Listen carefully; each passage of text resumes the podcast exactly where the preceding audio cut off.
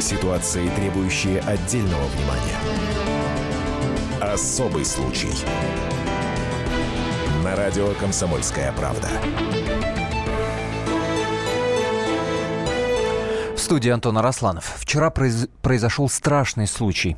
Смотрим фотографии вместе с моим коллегой Павлом Клоковым, это корреспондент московского отдела «Комсомольской правды». И, честно говоря, ну, волосы дыбом встают. Вот только представьте себе, 18-летний парень, студент московского колледжа, на фотографии улыбается. Это селфи, то есть он сам себя снимает.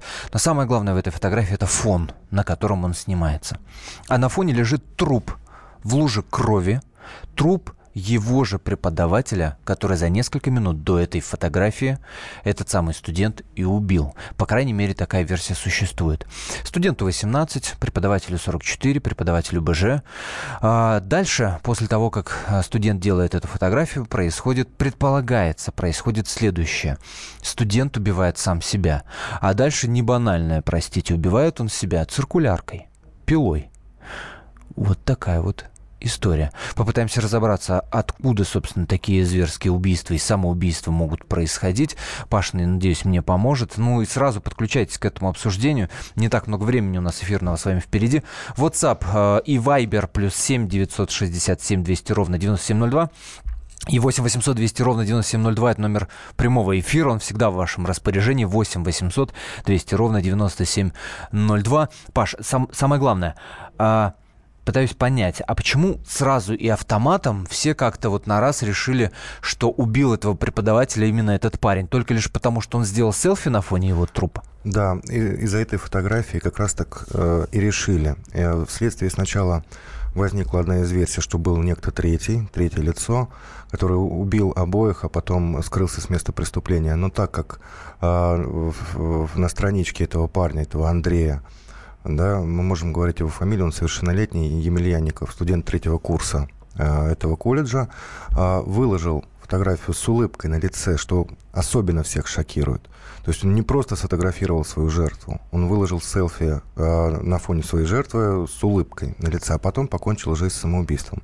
И, кстати, то, что он сделал это пилой, тоже вследствие еще точно не говорят, потому что у него с собой был нож. И когда э, вот эту фотографию он выложил, э, мы видим, что он видели, сейчас это все удалено ну, по многочисленным жалобам э, пользователей в сети ВКонтакте.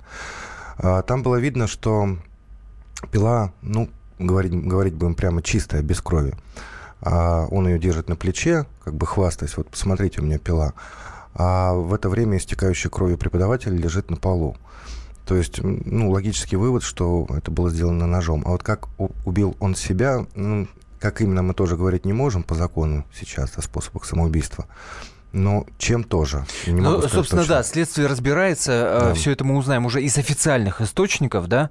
А, странная история. Молодой человек приходит, видимо, видимо, целенаправленно для того, чтобы убить. Конечно. А, судя по всему, э, режет, значит, преподавателя, как свинью буквально. А, в аудитории в это время никого нет. Это Через перемена. охрану он совершенно спокойно проходит. Есть ли свидетели, которые видели, которые заметили, которые описывают его неадекватное состояние в этот день? Самое удивительное, что все отзываются о нем как о спокойном, нормальном парне, который хорошо учился и на минуточку был отличником. Он последние две недели только не появлялся в колледже. Ну, причина непонятна. Сейчас стали известны подробности а, о том, что он вел дневник, готовился к преступлению. Подробности не сообщают вследствие, что именно он там писал, а также залезал на сайт о продаже холодного оружия. А, ну, там холодное, огнестрельное, то есть интересовался. Видно, что человек готовился. Э, первая запись в дневнике была сделана 29 октября, то есть за несколько дней, за три дня до убийства. А конкретно свидетелей э, этого преступления, э, по моей информации, по нашей информации, э, их нет. Никто не слышал ни криков, ни там зова на помощь, ничего такого не было. То есть преподавательница спецдисциплин зашла уже, когда начался урок, в класс, увидела преподавателя, а самого Андрея заметила не сразу. Андрей покончил жизнь самоубийством между задними партами. То есть он был не виден. И даже подумали, что это какой-то манекен валяется сначала. Евгений Чубаров, так зовут студента этого самого колледжа, западный комплекс непрерывного образования, который лично был знаком э, с этим парнем. И вот что он рассказал, собственно, Паши Клокова. Внимание. Он уже вел нас, заменял, когда нашего основного преподавателя не было. Хороший, добрый человек, 44 года. Знали, что много служил, у него два ребенка. Он бывший военный, как нам говорили, контрактник. Он заставлял учить. Может быть, иногда поставить три, но это очень редко. Он всегда заставлял там, он говорил 4-5, вот как у меня учится. Вот так хороший учитель. Вот такую оценку Евгений Чубаров, собственно, студент дает этому преподавателю. А, и тут же, естественно, в интернете а, все стали писать о том, что наверняка преподаватель передавил, пережал, был какой-то конфликт с учеником, бедный ученик, на него и так давление слишком большое. Вот, собственно, это и довело. Действительно был конфликт с преподавателем. Ну вот это пытаются выяснить, как, какого рода был конфликт. По одной из версий он был какого-то личного характера, то есть э, не связанный с учебой. А по другой версии он как раз был связан э, с, с результатами там в колледже, как у них э, семестры, да, наверное, с результатами очередного семестра этого парня. И несмотря на то, что он хорошо учился, как я уже сказал, последние две недели он не появлялся, и у него э, хвосты завелись, да, по учебе, несмотря на его отличные оценки, в том числе по БЖ. И когда он пришел в этот день, э, вроде как ребята слышали, что преподаватель э, БЖ сказал, что я тебя отчислю, потому что он был куратором этой группы. А, ну, пригрозил отчислением. Почему ты не ходишь, тебя две недели уже не было, тут скоро итоги подводить. Непонятно, то ли он выскочил... И почему две недели он не ходил в колледж? Вот, Мы тоже вот, не, да, это, не понимаем. Это надо обязательно выяснить. Я думаю, что в этом как раз и суть того. Не мог э, положительный парень учиться хорошо на одни пятерки и вдруг взяться за пилу, неожиданно, да, а, пропустив э, две недели учебы перед этим, а потом прийти и сделать такое, да еще себя убить. Потому что это что-то с мозгами явно пошло не то, потому что одно дело на убийство пойти, а другое дело сделать себя ну, харакири, да? Ну да. Это, это что-то очень серьезное было.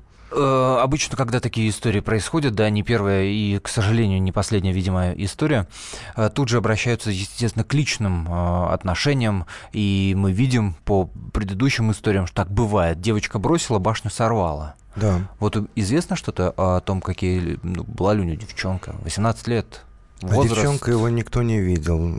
Вчера всплыла очень грязная такая подробность, грязный слух, я бы сказал, а, обвиняли его в нетрадиционной ориентации, а, ну, какие-то недруги, какие-то враги, я не знаю, как назвать, и было это в сети ВКонтакте.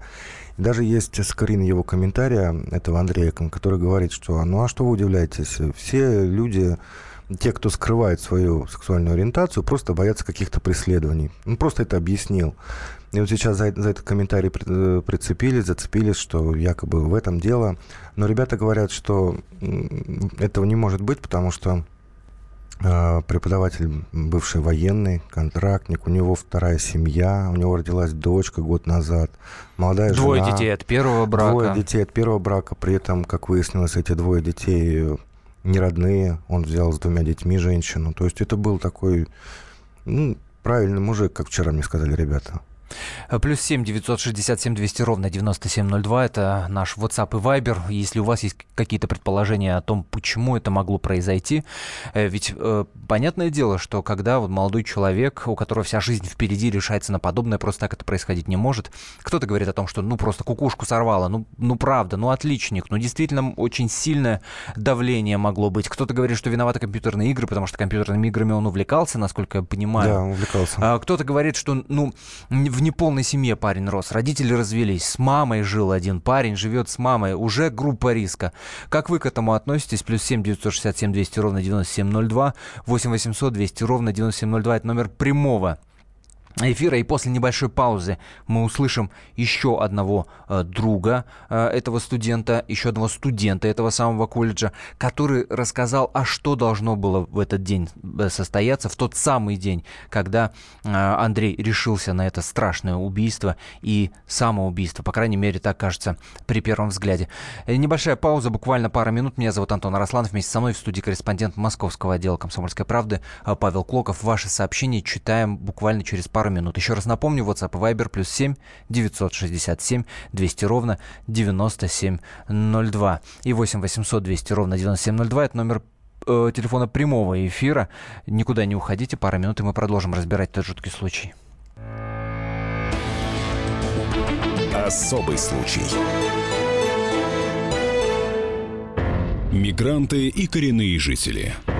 Исконно русская и пришлая. Культурные конфликты и столкновения менталитетов. Пресловутый НАЦ-вопрос встает между нами все чаще и острее. Ставим его ребром на радио «Комсомольская правда». Программу «Национальный вопрос» слушайте каждую пятницу после 7 вечера по московскому времени.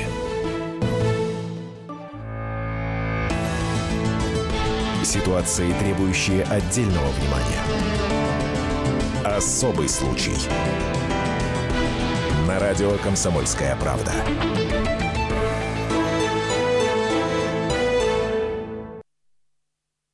Студент колледжа убил своего преподавателя и совершил самоубийство. Именно этот случай мы сегодня обсуждаем. Меня, меня зовут Антон Арасланов. Вместе со мной в студии Павел Клоков, корреспондент московского отдела комсомолки. Пытаемся разобраться или предположить хотя бы э, причины того, что могло произойти. И мы уже в первой части нашего эфира затронули тот факт, что не первый такой случай. Э, и к вам обращаемся. Предположите, что могло произойти. Плюс 7 967 200 ровно 9702. Это наш WhatsApp и Viber. И вот собственно, э, наши коллеги перед эфиром подготовили и описали для нас четыре громких э, случая, когда ученики убивали своих учителей. Давайте их прямо сейчас напомним. Э, как ученики убивают своих учителей. Четыре громких случая. Прямо сейчас в нашем эфире. Справка на радио «Комсомольская правда». Февраль 2014 года. Москва, район Отрадный. Десятиклассник Сергей Гордеев, вооруженный карабином и винтовкой, застрелил учителя географии в школе номер 263 и захватил в заложники своих одноклассников, а затем открыл огонь по прибывшим на место происшествия полицейским, убив сотрудников неведомственной охраны и тяжело ранив патрульного. После переговоров, в которых участвовал отец преступника, подросток отпустил заложников, а через некоторое время был задержан. Июнь 2014 года. Новокузнецк. 16-летний ученик спортивной школы случайно выстрелил в голову своему преподавателю в тире. 25-летний педагог умер по дороге в больницу. На мальчика завели уголовное дело за убийство по неосторожности. Февраль 2015 года. Московская область. Поселок Ватутинки. Офицер ГРУ, 27-летний Евгений Литвинов, пришел в гости к своей бывшей учительнице, в которую был влюблен и остался ночевать. На утро произошел конфликт. Ирина Кабышева схватила нож, но Литвинов отнял его и зарезал возлюбленную. Октябрь 2015 года. Приморский край, село Покровка. Пропала 26-летняя учительница английского.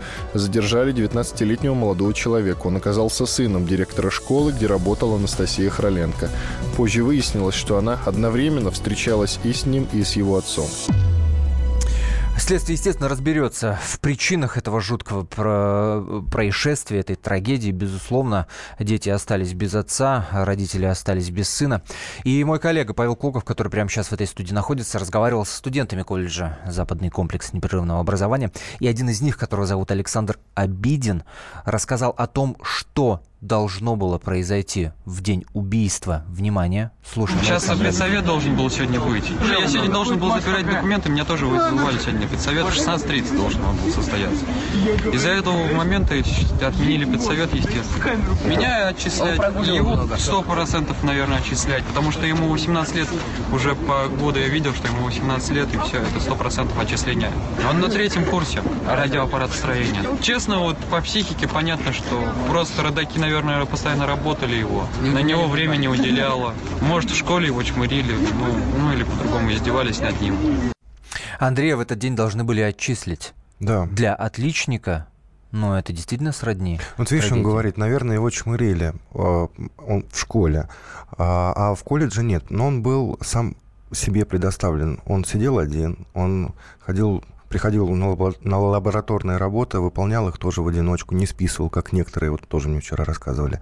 И на него смотрели и думали, как мы сейчас слышим, что его чмырили, что он, ну, какой-то он забитый. На самом деле нет, он просто был одиночка. Вот, вот что там скрывалось, да, в его голове? Учился хорошо, мама работает менеджером, не пьющая, с отцом виделся, хотя и не жил вместе с отцом. Девушки вроде как не было. Ну да, играл в игры, но кто сейчас не играет в компьютерные игры? Да, и это не значит, что каждый после этого идет и убивает кого-то. Александр Федорович, врач-психиатр у нас на связи. Надеюсь, Александр Михайлович хоть как-то поможет нам разобраться в том, что могло произойти. Александр Михайлович, ну вот есть же наверняка, вот по вашей практике, такие триггеры, да, спусковые крючки, которые, которые зачастую как раз-таки становятся последней каплей, после чего человек идет и убивает. Вот картинка у нас рисуется такая. Отличник, но одиночка. А, семья вроде хорошая, но родители в разводе. Вот что вот по вашей практике чаще всего такие случаи из-за чего происходят? Вы знаете, отличники, отличники, они, как правило, одиночками должны быть, потому что они, не э, входя ни в какие микрогруппы, микрокосмы, не могут демонстрировать э, антагонистическое отношение к социуму, потому что любая микрогруппа изначально формируется именно на этой основе что мы должны отнестись к ситуации жестко, там, по отношению к родителям, по отношению к школе, по отношению к каким-то правилам, общим правилам поведения. Это нормально для подростковой среды. И, соответственно, подросток, который не вписывается в эту общую концепцию, mm-hmm. он, естественно, отвергается. Это момент номер один. И момент номер два, любое сообщество, независимо от возраста, всегда отвергает э, людей ровно по одному признаку. Этот признак называется человек другой. Не он такой, не, хороший, не такой, как плохой. все. Он, он, да, он, он, он не совпадает вот с понятийной базой. Он другой, а следовательно, он должен быть уничтожен. И, к сожалению, мы, а может быть, к счастью, чтобы понимать правильно, мы видим примерно такой же механизм в природе.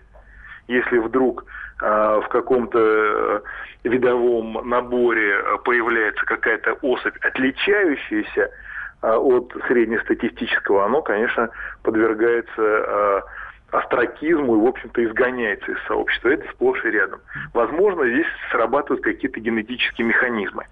Вот. Что же касается нашей ситуации, то здесь мы, к сожалению, а, в связи с такой трагичной а, концовкой э, можем фантазировать сколь угодно много. И я, как психиатр, в общем-то, больше думаю не о психологических аспектах, которые могли поспособствовать э, такому мощному выбросу, мощному спуску, а именно основываясь на финале, что он э, нанес ранение себе. Так вот, в психиатрии э, имеют место быть так называемые моментальные приступы. То есть, когда, что это значит? Э, то, то есть, э, когда приступ развивается за считанные минуты. И тогда человек ведет себя очень неадекватно, очень непонятно и э, очень травматично. И в этой ситуации, как раз, которая сложилась, которая случилась, я думаю именно. Ну вот эти вот эти приступы, они могут у любого человека произойти, просто у разного ур- уровень, так сказать, сопротивляемости стресса, или это какая-то генетическая Или в том случае, как у нас, он увидел то, что он натворил, и спонтанно все это вышло дальше. Вы понимаете, вот даже, даже при условии, что человек видит то, что он натворил, а, использовать э, такое оружие, как нож, это на самом деле дано не каждому. Если бы он использовал огнестрельное оружие, и мы очень часто такие моменты видим при расширенных убийствах, потом самоубийца э, кончает с собой именно с использованием огнестрельного оружия, это проще. Вот mm-hmm. здесь моментом шока объяснить ситуацию трудно, потому что а, вот это вот движение, оно оно не характерно для человека на живое. Понимаете, поэтому mm-hmm. я склоняюсь к тому, что, э, скорее всего, это был какой-то приступ, вот, возможно, с неким мерцанием, с неким пробуждением в этой ситуации, вот, а возможно, а... он был таким вот целиковым и завершен. Так да, трагично. Александр Михайлович, а вот тот факт, что человек после убийства делает фотографию на фоне, селфи делает, вот, улыбается вот, при этом, о чем это говорит? Вот это, это тоже одно из подтверждений того, что он находится не, а, не совсем в адекватном состоянии. И если внимательно посмотреть на эти снимки, которые были выложены, а, там а, бросается в глаза некая саркастичность его улыбки на абсолютно амимичном лице выбеленном, с суженными... Расшифруйте для нас, для простых людей, не для психиатров, расшифруйте, что это значит. Ну, это, это, это означает, э, э, лицо всегда отражает переживания, эмоции. Это мы так. Э, видим в театральной среде. Вот. И здесь речь идет о чем? О том, что оно совершенно безэмоционально, угу. с одной стороны. С другой стороны, уголки рта растянуты, как будто, вот, как, как будто бы в сарказме таком. Вот. И, конечно, общая совокупность восприятия этого снимка, она душераздирающая, потому что фотографироваться на фоне собственной жертвы... И все же какой вывод мы из этого можем сделать? что он был не очень адекватен, и, возможно, это было психическое это, расстройство. Но это слишком очевидно. Человек не может в адекватном состоянии убить человека таким образом. Да, но я говорю о том, что это маловероятно с позиции именно психологической что вряд ли это было психологической травмой, которая, скорее всего, могла выступить тем самым триггером, о котором говорили минуту назад. Э, спасибо большое. Александр Федорович, врач-психиатр, был на связи с нашей студией. Буквально полторы минуты, чтобы высказаться по этому поводу для вас. Номер телефона 8 800 200 ровно 9702, 8 800 200 ровно 9702 и плюс 7 967 200 ровно 9702. Это WhatsApp и Viber. Э, есть вот такое сообщение от человека, чей номер телефона на 77 заканчивается. Я думаю, вопрос был в преподавании преподавателя. А, мальчишку просто довели. Надо в колледже выяснять. Развод и воспитание мамой-одиночкой не повод. У нас пол России матери-одиночки. Ну, следствие выясняет. Да, это правда, и мы обязательно расскажем вам последние подробности. Но правда же у нас э, треть семей, наверное, вот подобного толка. Матери-одиночки воспитывают детей, и далеко не каждый из них становится убийцей, и не каждый из них способен на какое-то преступление. Наверное, дело в другом. Ставим точку с запятой. А, Павла Клокова я благодарю за этот эфир. И, естественно, Паш, мы надеемся на то, что мы докопаемся до сути этой страшной трагедии. На сайте «Комсомольской правды» подробности обязательно появятся. kp.ru его адрес. Антон Росланов был вместе с вами. Не переключайтесь, впереди много интересного. Особый случай.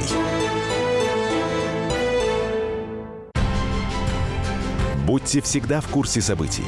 Установите на свой смартфон приложение «Радио Комсомольская правда». Слушайте в любой точке мира. Актуальные новости, эксклюзивные интервью, профессиональные комментарии. Доступны версии для iOS и Android. «Радио Комсомольская правда». В вашем мобильном.